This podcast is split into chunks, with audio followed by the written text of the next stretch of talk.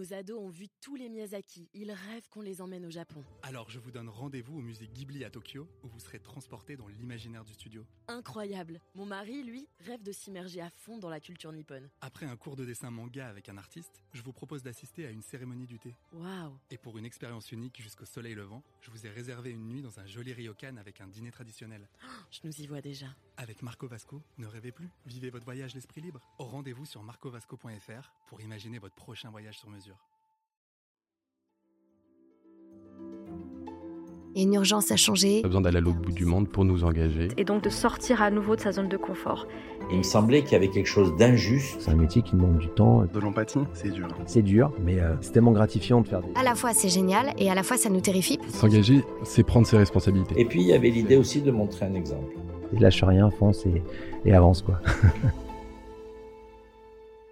Bonjour et bienvenue dans Les Engagés, le podcast qui donne la parole à ceux qui nous aident à voir plus loin. Aujourd'hui, j'ai le grand plaisir de recevoir Tatiana Nourissa Rosenfeld, qui préside l'Envol. L'Envol, c'est une association qui accueille pour les séjours de vacances des enfants gravement malades. Rien ne prédestinait a priori Tatiana, avocate puis secrétaire générale d'un fonds d'investissement, à s'engager dans cette aventure, si ce n'est une histoire familiale particulière.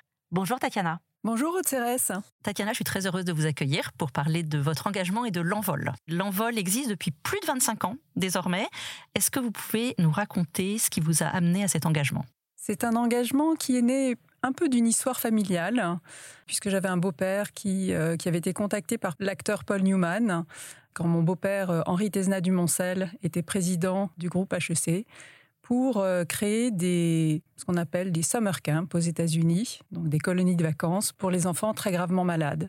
Il était lui-même malade et il s'est dit que ça serait son dernier projet de vie. Voilà. Et puis une succession d'événements ont fait que, euh, avec la disparition de ma mère, de mon beau-père, j'ai hum, souhaité donner de la continuité à des besoins exprimés par les familles hein, qui bénéficiaient de l'envol, et puis peut-être aussi pour euh, rendre toujours vivants et présents euh, ceux qui ont trop tôt disparu. Et donc j'ai décidé bah, de rejoindre le conseil d'administration de l'envol en 2006, puis de le présider en 2011. L'envol concrètement accueille des enfants gravement malades pour des séjours de vacances.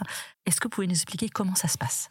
Alors, l'envol accueille des enfants qui ont entre 6 et 17 ans. Ils sont à peu près euh, 40 par séjour, donc dans des sortes de colonies de vacances, mais complètement adaptées à eux, sécurisées pour eux, avec une présence médicale très discrète, mais bien là, 24 heures sur 24. Et euh, on va leur proposer de réaliser tout un tas d'activités conçues de manière spéciale pour eux, inclusives, c'est-à-dire que jamais la maladie ne sera un poids pour eux. Donc quelqu'un qui est euh, très lourd pourra quand même faire de l'équitation, quelqu'un qui a une jambrette pourra réaliser de, de l'escalade. J'ai vu des enfants qui euh, ne pouvaient pas consommer de sucre et pourtant on arrivait à faire des ateliers cuisine sans que personne n'ait pu le remarquer.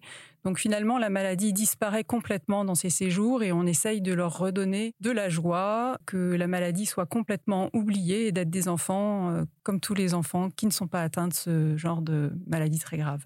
Vous travaillez avec des hôpitaux, avec des médecins. Pourquoi est-ce que c'est si important de leur offrir cette, euh, cette parenthèse, ce moment de sociabilisation, d'être des enfants comme les autres? Je crois que vous faites des mesures d'impact. Tout à fait. Donc en fait, c'est un programme euh, psychosocial euh, donc euh, qui, qui vient en complément finalement de tout ce que l'hôpital peut apporter. Et les médecins d'ailleurs reconnaissent complètement euh, ce, ce- travail de l'envol puisque ce sont eux qui nous adressent les enfants. Ils se rendent compte que ces enfants finalement, euh, pour certains, se sentent très isolés, perdent confiance en eux. euh, par le poids des, traitements, finalement, n'osent plus parler même aux voisins dans leur chambre d'hôpital. Et en fait, à l'envol, on leur donne la possibilité de se faire des copains. Voilà, ça peut paraître euh, un peu euh, étrange de dire que voilà, on a besoin de créer l'envol pour des enfants malades, pour se créer des copains, mais finalement, c'est ce qu'on fait. Et puis, à travers ce programme psychosocial, on essaye aussi de les mettre dans une logique de réussite. Donc quelqu'un, je vous disais là, qui a une jambrette, qui pense qu'il peut jamais monter un mur d'escalade, il va grimper tout en haut avec le soutien de tous les autres et donc enfin il va réaliser, il va être un gagnant.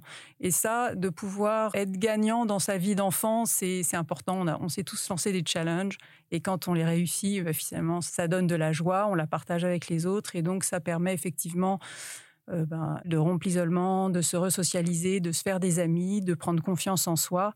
Et c'est là vraiment le, le travail de l'envol. On parlait de mesures d'impact que vous faites régulièrement Oui, par alors un organisme fait- indépendant? On le fait après euh, chacun des séjours.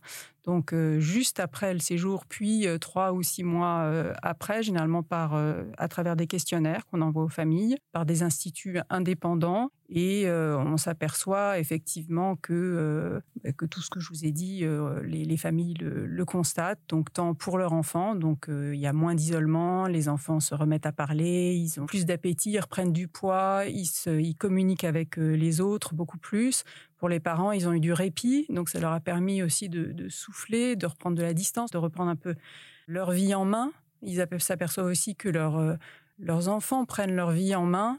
Et donc, euh, voilà, c'est ce qui dicte finalement leur envie, c'est la vie et, plus la maladie. On la met un peu, euh, on décide de dominer la maladie et d'être dans la vie pour tout le monde.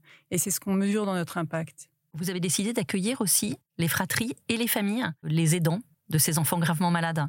Oui, tout à fait. Alors, euh, l'envol, comme vous l'avez dit, existe euh, depuis plus de 25 ans. Dès le début, on avait pris conscience que euh, les familles avaient besoin d'être soutenues mais on le faisait plutôt euh, de manière ponctuelle, par pathologie, et plutôt euh, dans de l'éducation thérapeutique. Mais euh, depuis quelques années, on, s'est dit qu'on voulait renforcer finalement ces programmes, et donc on offre à la fois aux frères et sœurs non malades, qui souvent sont aussi se sentent seuls, se sentent isolés, parce que leur enfant, leur frère ou sœur malade fait l'objet de toute l'attention des parents et de l'inquiétude, et d'ailleurs eux aussi le dialogue du coup est moins moins sympathique, euh, enfin ou peut l'être moins sympathique, euh, et du coup on voulait eux les remettre aussi au centre de la famille. Et donc on fait des séjours pour eux, ils peuvent parler avec euh, d'autres enfants qui ont aussi des frères malades, et du coup par ce partage aussi, ben, essayer de de travailler sur eux-mêmes, sur leur confiance en eux aussi, et puis sur le dialogue. Et on fait aussi des séjours parce que souvent ils sont séparés en fait euh, ces enfants. Celui qui a besoin de traitement tout le temps et pas forcément euh, en vacances avec celui qui n'en a pas besoin. En tout cas, les parents l'imaginent pas forcément. Et nous, on a décidé euh, de faire des séjours pour que les frères et sœurs malades et ceux qui sont non malades puissent retrouver de la joie ensemble. Ça donne encore du répit aussi aux parents. Et voilà, ça, permet aussi de reconstruire les familles parce que on s'aperçoit qu'elles sont par la maladie très grave, vraiment très très appauvris, très affaiblis, sont rendus très vulnérables. Et, donc on pense que c'est important. On pense aussi que donc on fait aussi des, séjours cette fois-ci plutôt sous forme de week-end prolongés avec euh, toute la famille, ce qui permet aux parents de rencontrer d'autres parents qui vivent, qui traversent les mêmes problématiques. Comme on vous l'a dit, nous sont des, des séjours multipathologies. Donc euh, souvent, les parents parlent à des euh, d'autres parents qui ont des enfants qui ont la même pathologie que celle de leur enfant. Là, on essaye d'ouvrir plus le débat, plus le champ des possibles, de relativiser ou peut-être que voilà, de, de, leur faire rencontrer des parents généralement qui rencontrent pas, mais qui, qui rencontrent finalement des problématiques assez proches. Là aussi, pour euh, essayer de mettre la, maladie plus loin, d'essayer de, de, retrouver voilà plus d'énergie, de, de bien-être. Euh, voilà, on n'essaye pas de soigner, on essaye d'accompagner, enfin d'offrir un soutien euh, le, le, plus large possible, à la fois aux enfants gravement malades et puis à leurs aidants, parce que l'enfant gravement malade, finalement, euh, bah, quand il voit ses parents pas heureux ou à cause de lui ou son frère ou sœur, il peut culpabiliser, ça peut aussi le rendre triste et donc finalement de venir au soutien de tous ces aidants, de toute cette famille. On pense que c'est bénéfique, oui, que ça, ça amène de la joie de vivre. Vous avez accueilli combien d'enfants depuis la création de l'envol et, récemment, je crois que c'est monté en puissance Comme on a intégré maintenant les aidants dans nos programmes, on, on, on calcule le nombre de bénéficiaires, c'est 30 000. Cette année, c'était 7000. Effectivement, on a un plan stratégique ambitieux qui est d'essayer de, de, doubler l'offre dans les cinq ans qui viennent et donc euh, d'apporter euh, un maximum d'accueillir le plus d'enfants possible, le plus de familles possible, parce qu'on sent qu'il y a quand même un vrai besoin. Où se déroulent les séjours de l'envol? Est-ce qu'il y a une maison en particulier qui accueille euh, les enfants? Alors pour le moment, nous sommes nomades. On loue en fait des lieux à chaque fois qu'on a des programmes, mais c'est un peu fragile. Hein. C'est difficile de trouver des lieux. Ça restreint un peu nos, programmes puisque euh, on peut pas installer euh, des équipements médicaux euh, importants. Et donc effectivement, euh, je vous ai parlé d'une stratégie ambitieuse pour accueillir plus d'enfants et on aimerait acquérir la maison de l'envol, qui serait donc à la fois un lieu vous voyez, de bonheur, de joie, où, les familles qui sont déjà venues ou qui voudraient venir se diraient euh, j'ai envie de là-bas parce que ça, ça, va être notre maison de, de, famille ou de ou de vacances, euh, voilà, qui va nous apporter quelque chose qu'on ne trouve pas ailleurs. Une maison de famille comme certains l'ont connue et d'autres n'ont pas eu la joie de la connaître. Exactement, voilà, c'est ça, je trouve que c'est important. Donc c'est une maison où on pourrait accueillir plus de monde toute l'année, alors qu'aujourd'hui, nos enfants étant scolarisés, on les accueille sur des périodes de vacances scolaires, mais donc ça pourrait peut-être nous permettre d'atteindre des publics plus larges. Donc plutôt proche de Paris. Plutôt proche de Paris, et, euh, et on pourrait surtout développer nos programmes et en faire davantage des familles et des enfants, vous en avez rencontré euh, plein. Est-ce qu'il y a une histoire d'enfant ou de famille qui vous a particulièrement marqué, qui vous a fait dire euh, ça vaut vraiment le coup de continuer? J'en ai tellement rencontré que j'ai plutôt des paroles en tête, j'ai plutôt des paroles ou des émerveillements. Euh, voilà, quand je suis allée sur les séjours en tant que bénévole, tous les soirs, on a à la fin de la journée une, une, rencontre entre le petit groupe dont on est en charge, donc on s'appelle Bénévole Vie Quotidienne pour ce qui me concernait, et, euh, et là, euh, les discussions entre les enfants, justement, en disant euh, le soir, bah, à la fois, on, parle des activités, donc du bonheur, de tout ce qu'ils ont. Ah, je, pensais que je serais jamais capable de monter sur un cheval. J'y suis arrivée, c'était trop bien. Et tu te rappelles quand on a fait du théâtre, quand tu t'es déguisé en clown, c'était tellement drôle. Donc ça, c'est très émouvant. Et puis après, il y a souvent un passage sur qui ils sont vraiment. Et j'ai le souvenir de l'un d'entre eux qui avait une maladie euh, du, dos et où il serait condamné à porter un corset toute sa vie. Et il y en avait un à côté qui lui dit mais je sais pas pourquoi tu te plains parce que moi tu te rends compte j'ai un cancer de l'œil et en fait on m'a enlevé un œil donc euh, moi euh, je sais pas si tu sais ce que c'est mais un œil en fait je trouve que c'est beaucoup plus grave qu'un corset au dos. Et il y en avait un autre à côté qui avait une pathologie mais dont les parents voulaient pas reconnaître que c'était une vraie maladie et donc l'enfant disait mais moi je sais pas pourquoi je suis là parce qu'en fait moi je me sens pas malade et en fait c'est c'est tous ces dialogues en fait très spontanés, très. C'est aussi pour ça qu'on a envie de, venir au soutien des enfants, c'est qu'il y a une innocence, une candeur euh, et en même temps une joie de vivre et une telle simplicité dans l'expression que voilà j'étais très émue et puis euh, les parents. Euh, les plus beaux compliments qu'on ait, c'est ben, quand je, vois mon enfant comme ça, c'est comme ça que j'aurais voulu toujours le voir, autonome, souriant, avec des copains. Et en fait, euh, ben, chez eux, c'est plus compliqué, euh, surtout qu'on accueille euh, des enfants de familles qui sont souvent dans des situations donc, de détresse psychologique, mais aussi sociale, financière. Et, donc vraiment, non, ces séjours, c'est très émouvant. Pour revenir sur votre engagement, à vous, vous avez une vie professionnelle très bien remplie, une vie familiale. Où est-ce que vous puisez cette énergie pour continuer cette aventure de l'envol? Alors, euh, on dit de moi que j'ai pas mal d'énergie. Ça me semble assez, euh, voilà, assez évident en fait. Et j'ai l'impression que, bah, que d'être engagé, euh, c'est le sens de la vie. Donc, j'imagine pas en fait ne pas avoir cette activité complémentaire. Ça me fait peut-être plus rayonner, puis ça me rend aussi peut-être plus heureuse, je sais pas. C'est peut-être égoïste de dire ça, mais d'abord c'est voilà les autres. Effectivement, je suis comme beaucoup, hein, j'ai de la compassion, donc quand je vois de la souffrance, euh, bah, j'ai envie d'apporter une solution. J'ai plutôt de la chance, donc euh, si mon énergie, si ma joie de vivre, si je peux mettre au service des autres euh, tout ce qui m'a été donné, je trouve ça normal, quoi, et j'ai envie de le faire.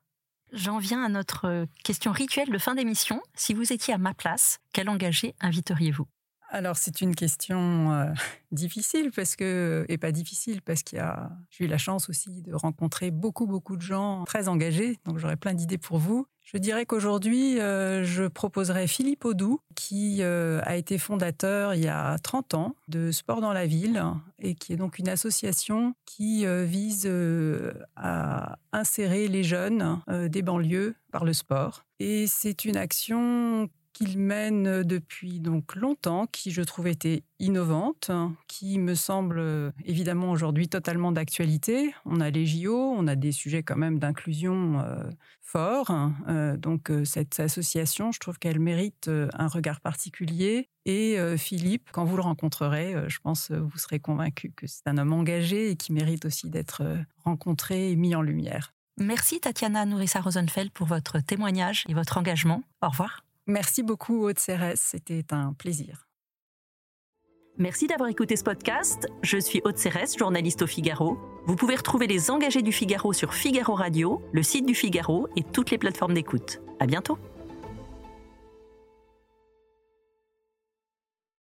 Nos ados ont vu tous les Miyazaki. Ils rêvent qu'on les emmène au Japon. Alors je vous donne rendez-vous au musée Ghibli à Tokyo, où vous serez transporté dans l'imaginaire du studio. Incroyable. Mon mari, lui, rêve de s'immerger à fond dans la culture nippone. Après un cours de dessin manga avec un artiste, je vous propose d'assister à une cérémonie du thé. Waouh. Et pour une expérience unique jusqu'au soleil levant, je vous ai réservé une nuit dans un joli ryokan avec un dîner traditionnel. Je nous y vois déjà. Avec Marco Vasco, ne rêvez plus, vivez votre voyage l'esprit libre. Au rendez-vous sur marcovasco.fr pour imaginer votre prochain voyage sur mesure.